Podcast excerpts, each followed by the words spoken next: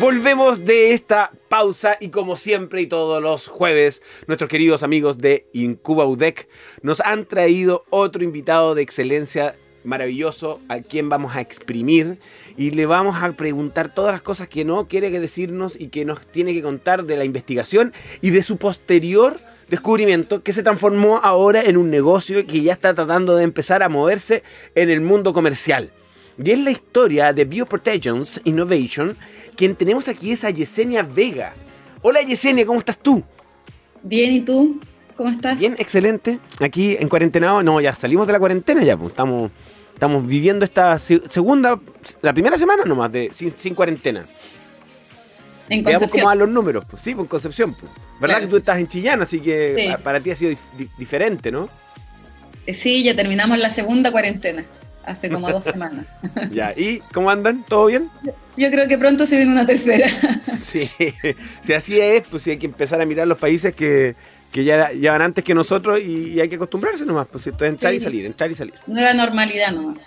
Es la nueva normalidad, no, pero eso, es, ese eslogan tuvo mala mala fama, oye. Ya, salgamos de ahí. Vamos con Bioprotections Innovation. De acuerdo a lo que estaba leyendo en la pauta, otro, otro, otra vez voy a quedar hoy día muy nutrido y rico en información y por eso que queremos partir preguntando primero eh, tu profesión, eh, Yesenia, y cómo fue que eh, te, conociste y empezaste con, con este proyecto, ¿cierto? Con el profesor Edgardo Mora, ¿no? No, Ernesto Moya. Perdón, Ernesto Moya. Perdón, discúlpame. Sí. bueno, yo soy, soy ingeniero agrónomo y cuando realicé mi tesis de pregrado, empecé a trabajar con mi profesor que es Ernesto Moya, y ahora es mi socio también. Y, ahí comenzamos a hacer una investigación, tuvimos buenos resultados, postulamos un proyecto VIEW, no sé si los conocen, sí, sí. son de valorización a la investigación universitaria. Eh, sacamos una patente con ese proyecto y formamos la empresa. Fantástico. Posterior a la formación de la empresa, la universidad nos nos, nos contactó y nos, nos ofreció ser una empresa de base tecnológica universitaria, que es lo que somos hoy en día. En estos ah, perfecto. En la misma universidad, ya lo habíamos conversado con otros investigadores anteriormente, esta figura que la universidad le ofrece, para poder seguir adentro, ¿cierto? Eh, como investigadores. Como investigadores, perfecto. Licenciando las investigaciones que nosotros mismos realizamos. Fantástico. Entonces empezaron a. Y ahí también se tuvieron que incubar en, la, en Cubodeco, ¿no? Con el proyecto View. Con el proyecto View. Fue antes de hacer la empresa. Eh, perfecto. Eh, parte de hacer la empresa en realidad nace con todo el tema de incubación. Claro, exactamente. El, tema de emprendimiento lo, empezamos como a trabajar más. Como investigadores éramos más de laboratorio quizás, un poco de terreno, pero el área de negocio no, no lo teníamos tan, tan desarrollado como equipo de trabajo. Así es, pues, Yesenia. Nosotros lo hemos conversado varias veces con, con investigadores que eh, es el tema. Pues, o sea, ustedes tienen, avanzan muy rápido en el producto, en la investigación, en, la, en el testeo, en los prototipos, pero cuando se llega, llega el minuto de formalizarse o empezar a, moverse en el área comercial en este otro mundo, ahí la Incubudec les tiende, les tiende la tremenda mano, pues, ¿no? Les tiende los, brazos, el cuerpo y todo también, pues, porque son súper amables. Sí, en realidad eh, yo terminé el proyecto el año pasado y llevo tres años incubada y los conocimientos adquiridos en el área de negocio eh, han sido eh, tremendos. O sea, quizá he dejado un poco el área de investigación para dedicarme al emprendimiento, pero creo que ha sido súper gratificante en realidad estos tres años. Es bueno, es bueno identificarlo de esa manera, ¿ah? que son dos planos distintos que no, que no se tocan. De hecho, ayer me tocó mentorear un equipo de, de emprendedores donde ellos estaban convencidos que el emprendimiento era el producto no. Y estaban metidos en el negocio y que el negocio iba a ser este y tenían una, confusión gigantesca y la primera conversación fue, a ver, hay dos cosas paralelas que ustedes tienen que conversar. Una cosa es el producto y otra cosa es el negocio donde ustedes se van a meter, que son completamente distintas. Que se juntan, claro que sí, pues, pero cuéntame entonces un poco más, hablemos un poco del producto y después ahora cómo se va transformando en, negocio. Cuéntame qué, qué, cuál es el producto que hace que se genere primero que todo esta relación con el profesor ¿cierto? Que fue tu investigación. Y, y luego de eso se transforma en Bioprotections. Bioprotections. Eh, que ya es una empresa.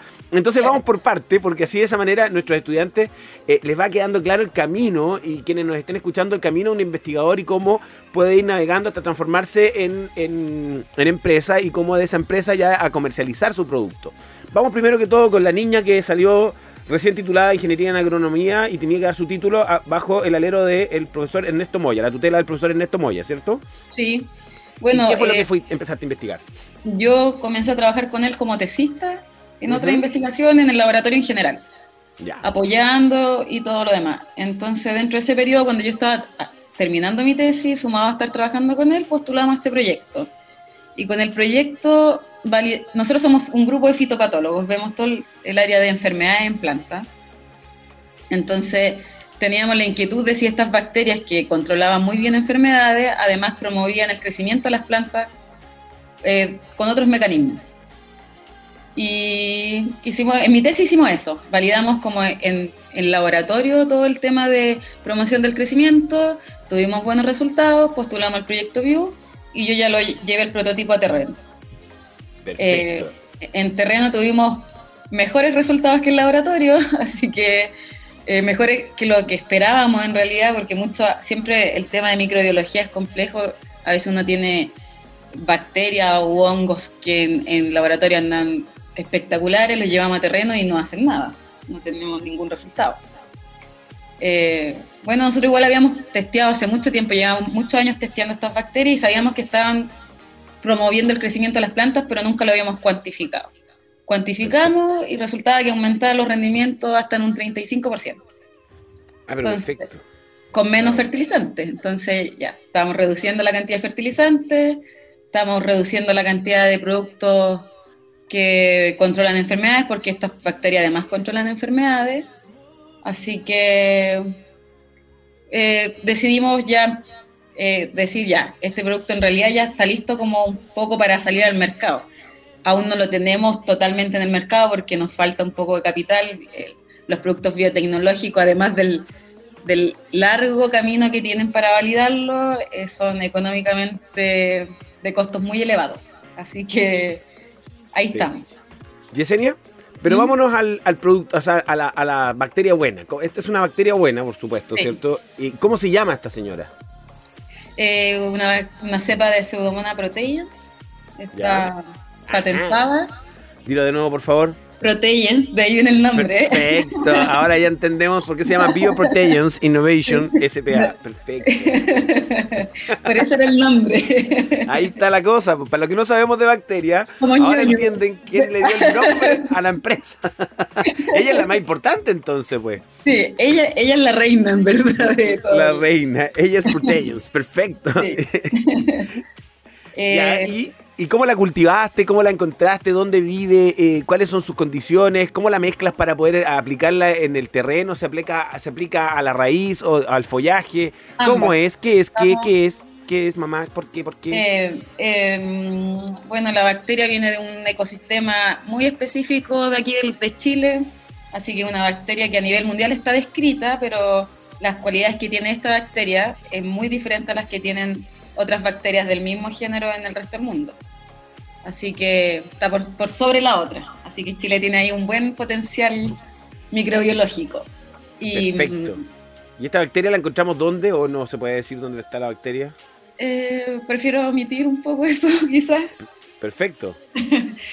Eh, bueno, y eso en realidad, y la bacteria la estamos, hoy en día, nosotros, la empresa surge, este producto nos necesitamos mucha mucha inversión para poder ya empaquetarlo comercialmente, así que además estamos entregando servicios por ahora como empresa.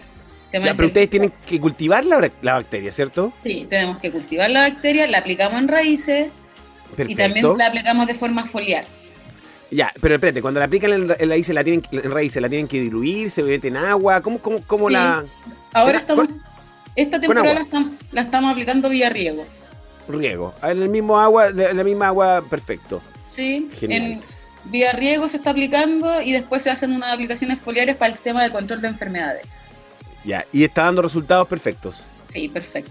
tres aplicaciones por temporada. Y en números más o menos, eh, eh, eh, con respecto al valor que le está dando a, comparado con lo que ya existe, pero que es químico, porque esto es absolutamente natural. Po. Biológico. Es, biológico, ¿cierto? Entonces es cultivar una bacteria para que de esa manera la bacteria buena, no, sin meter ninguna, ningún químico, nada. O sea, miran, yo creo que no hay nada que sea tan bueno, así que nosotros estamos haciendo un manejo integrado en realidad. Estamos ofreciendo, por eso el, el, tema de vender el producto no se queda solo en la venta del producto, sino que la postventa y, y todo el, la continuidad de, de, lo que conlleva aplicar un producto biológico es súper importante. Sí, sobre todo al inicio que queremos lograr buenos resultados. No podemos llegar y entregar el producto solamente. Entonces, como son nuevas tecnologías, igual los agricultores tampoco eh, están tan acostumbrados quizás a, decirle, ¿sabe qué? Disminuya sus aplicaciones de fungicida al 50%. Tienen miedo igual.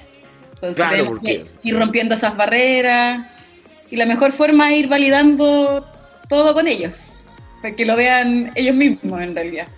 Ya, y el proyecto, o sea, el producto se llama Max Growth. Sí. Perfecto, ya, ya caché dónde lo sacaste porque estoy leyendo tu comunicado de prensa. Guaja. ya caché por qué eran los 35 hotspots de biodiversidad a nivel mundial. Ajá. Pero no está especificado claro, el, lugar ni, el ambiente. Ni el ambiente. Le da las ya, y Max Growth, entonces, ¿qué cantidad de Max Growth yo necesito eh, ponerle a las raíces para poder eh, eh, para, que, para que empiece ya a, resultar esto funcional? ¿O todavía no, no están en esa etapa de, de volumen, saber la cantidad? Sí, sí sabemos la cantidad. Eh, 1.5 litros por hectárea. Nada. Eh, claro, en... en 100 litros de agua, depende del mojamiento de cada cultivo frutal. Ya, pues, y con eso se supone que tú eliminas una gran cantidad de hongos y además de eso aceleras y mejoras el crecimiento. Claro, porque la bacteria, además de solubilizar un, un, un fertilizante que está muy eh, está en todos los suelos chilenos, que es el fósforo, que un, entonces un nutriente que está en todos los suelos de, Chile, lo solubiliza, se lo entrega a la planta de forma gratuita de cierta manera. Entonces los, agricultores están ahorrando un poco fertilizante, un poco fungicida con este producto. Claro, pero por la. Ya. Y además promueve el crecimiento de raíces porque produce una hormona que es el ácido endolacético, que es una usina. Y eso promueve el crecimiento de raíces en planta. Perfecto. Y eso, o sea, quiere decir que la bacteria cuando entra con el agua, se mete a la tierra, se lleva el fósforo inmediatamente eh, diluido. Lo, solubiliza, ¿sí? Y lo lleva a la raíz directamente. Sí, la, bacteria entra en contacto con la raíz y la bacteria le entrega fósforo a la planta y la planta le entrega azúcar a la bacteria. Y con eso los dos se genera. Son felices. Son, exacto, son felices. Y, la raíz crece como loca y, y, la, y, la, bacteria. Perfecto. Y no, y el, y no, y no tiende a, a empobrecer el terreno. No, para nada. Para nada. De hecho, en, por ejemplo, en, los suelos trumados, un productor aplica 300 kilos de fósforo, un ejemplo. No estoy diciendo que sea el número, pero aplica 300 kilos de fósforo y lo que queda disponible para la planta son 100 están perdiendo 200 kilos de, fertilizante. Y la bacteria podría solubilizar esos 200 que quedan. Dando vuelta, claro, porque no van directo. Sí, que, están en los suelos chilenos. O sea, claro, están, están, ya, quedaron depositados, pero no llegan a la raíz, porque no, hay ninguna bacteria que los lleve a la raíz. Eh, se une al calcio, es una reacción química. Ay, qué chete, pero yo no. Es que se mueva. No es que se mueva, ah, ya, no, no, te imagino. yo me lo trato de imaginar, y menos sin poder mover las manos, sin mirarte. Muchas. es imposible. Misión imposible. En cambio, hace un año atrás habíamos estado ahí en la. Claro, en, en el estudio de la radio y me habría hecho un dibujo. Claro. Oye, no, pero muy entretenido. Ya, vamos entonces al siguiente paso. Entonces, esto ya está transformado en eh, eh, ya, está testeado, te diste cuenta que funcionaba y deciden empezar a, crecer, ¿cierto? Y aparece Max Growth, ya empieza a tener nombre y empieza a, transformarse en un good problem, ¿cierto? Un buen problema. Y empiezas ahora a tener que dedicarle más tiempo a la comercialización y al negocio. Cuéntame cómo fue ese, ingreso al negocio.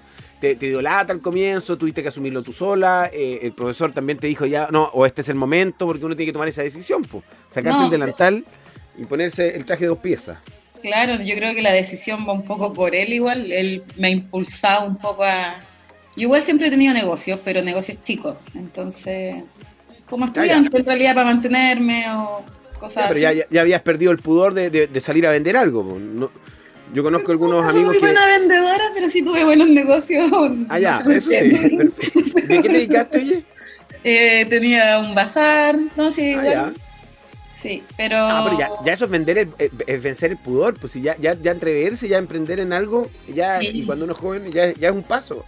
Sí, lo, lo tuve toda la, toda la universidad y cuando chica igual siempre vendía cosas, entonces... Ah, tenía, tenía esa beta entonces en tu cuerpo, hay, una, hay algo del ADN ahí metido.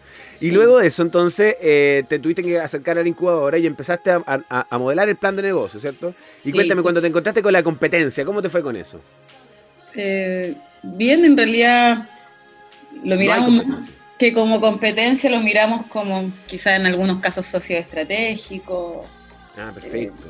Eh, hay, hay, que darle, mira, el plan de negocio lo hemos hecho 50 mil veces y las 50 mil veces es diferente y cada día se va modificando más porque entran gente que quizás está interesada y que antes no sabíamos que estaba interesada, cosas. ¿Cómo ha sido ese proceso? ¿Cómo, cómo has ido eh, descubriéndolos? Eh, ¿En qué minuto llegaste a, a, a, tomar la decisión? Porque hay un secretismo bastante grande en este, en este tipo de proyectos, ¿cierto? Que llega un minuto en que uno tiene que empezar a, a, sociabilizarlo al punto en que hasta el cartero le tenéis que contar para que el cartero, porque el cartero también puede ser una oportunidad. Po. Claro. Yo, yo, estoy en, un proyecto parecido a ese. Al comienzo era no le cuenten a nadie, esto es súper secreto, niños por favor, silencio, el papá va a partir con esto. Ya, después, niños, a todo el mundo le tienen que contar porque necesito esto. Sí. Difusión, difusión, difusión. Claro, aunque sea, no, aunque parezca disco rayado, pero es que de repente ya alguien, ah, sí, pues un tío tiene eso. Igual es complejo. Tomar?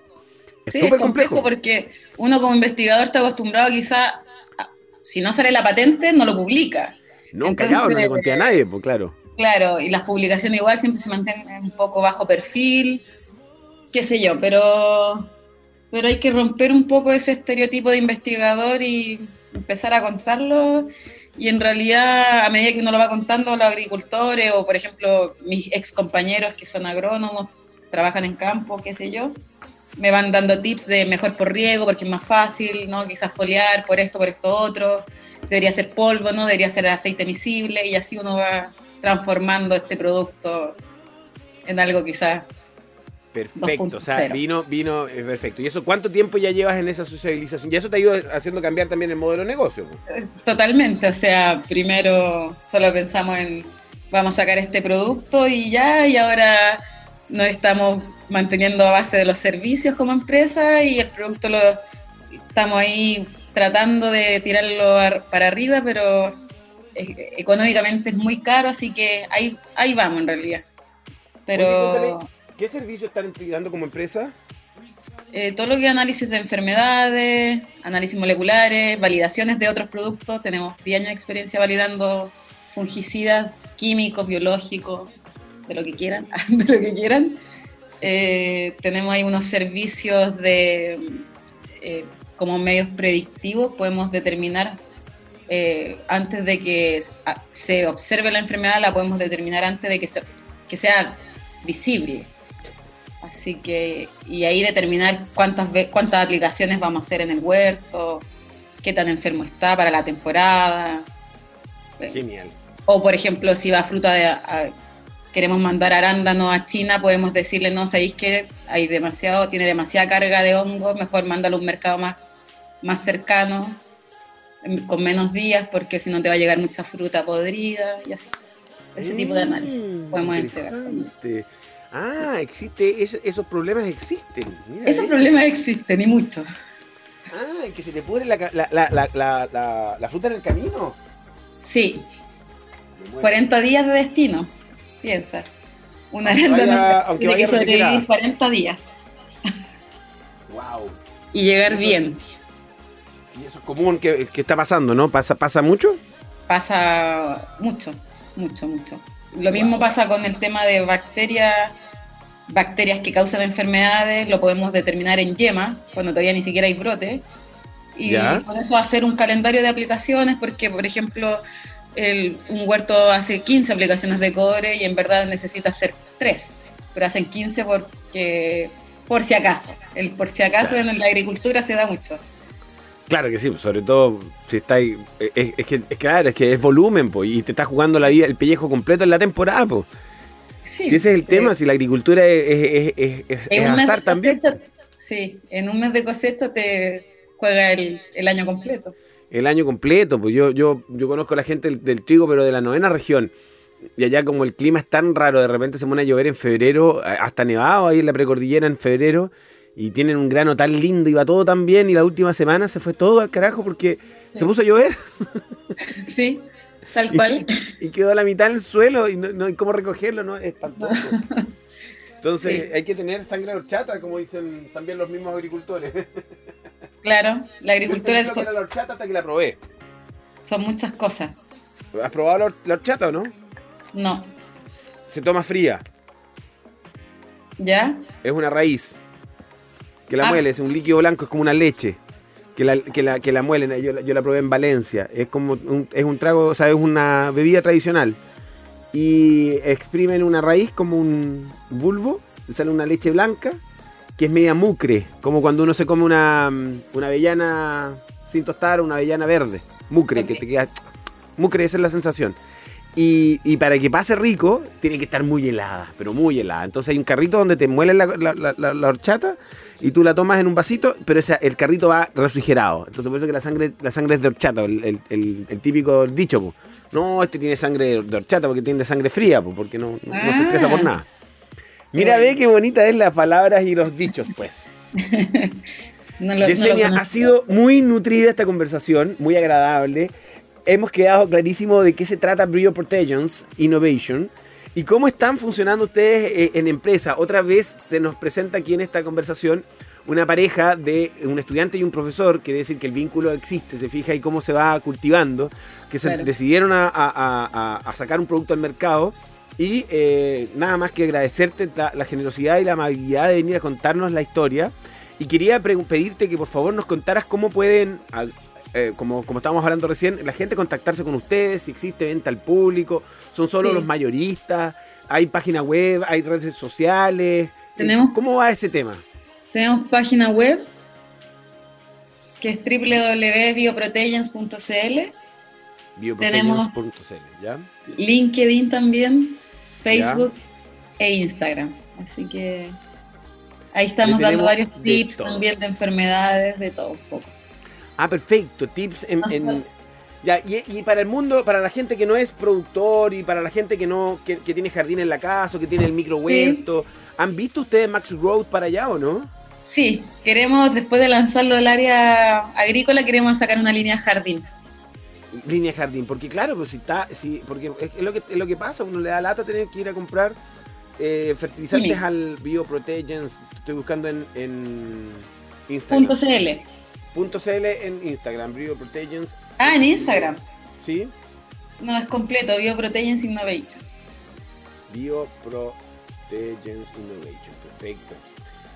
Claro, entonces eh, quiere decir que van a sacar una línea jardín, una línea más, más, más doméstica más doméstica, formatos más pequeños, además eh, no, es más inocuo el producto, no, es tan tóxico como muchos fungicidas que puedan estar aplicando, así que queremos sacar toda una línea ahí jardín a ah, futuro. Ah, es Bioprotegens, eh, guion bajo, Innovation. Sí, ah, el Instagram, sí. El Instagram, sí, y aquí te estoy viendo con mascarilla, que es el look, del, es el look de la temporada. Ahí está el equipo de trabajo. Pero hay mucha gente sentada también ahí. hay una foto que te sacaron ahí. Perfecto. Y aquí estoy viendo al profesor Ernesto Moya. Sí. Perfecto. Clarísimo, clarísimo. Ya tienen, está todo funcionando, está la mm, está el reportaje que les hicieron en el diario Concepción, bioestimulante para cultivos agrícolas, es la nueva tecnología licenciada por la Universidad de Concepción. Fantástico. Quería Yesenia, nada más que agradecerte toda la amabilidad y haber venido para acá. lo pasé muy bien. Realmente, como siempre, es un agrado conversar con personas tan inteligentes, tan interesantes, que están investigando, fomentar la investigación en este país es lo más importante. Se tiene que triplicar el presupuesto para la investigación o cuadruplicar. Sobre todo hoy en día. Sobre todo hoy en día. Por lo tanto, eh, nada más que... es el futuro, leí el otro día. Que las empresas biotecnológicas son el futuro, no las tecnológicas. Así es, la biotecnología es el futuro. Estoy completamente de acuerdo, pero la investigación y el desarrollo es lo que tenemos que fomentar y que se tiene que financiar. La empresa privada también tiene que meterse la mano al bolsillo. Y por supuesto, bueno, siempre el Estado le estamos, lo estamos criticando por eso, pues, así que y le estamos pidiendo todos los días más y siempre es insuficiente, así que hay que pedir y pedir y pedir hasta que hasta gritar, hasta que nos digan ya cállate, pero es verdad. Sí, demasiado poco, el 1% del, del PIB creo que solamente es para investigación soy tu seguidor 403, pero te sigue una cosa que se llama Mamur, así que ahí vas a tener que ver por qué Mamur es Mamur. Ya, estamos en Chillán, ¿eh? estamos en la bodeguita de Chillán, la bodeguita del mar de Chillán también. Ah, ya, ok. ¿La conoces? Sí, sí, eh, compro las verduras ahí. Ya, pues, la bodeguita del mar, entonces ahí vas a conocer también Mamur, el que te está siguiendo. Ya. Ahí sabrás por qué. ya. Quería Yesenia, muchos cariños a don Ernesto. Que tengas un lindo fin de semana. Pásalo muy bien. Usted igual, muchas gracias por invitarme. Es un agrado. Y nosotros nos vamos con una canción de Galaxia de Fantasma de Pepper. Fantasma de Pepper, Galaxia. Y volvemos con nuestro siguiente invitado.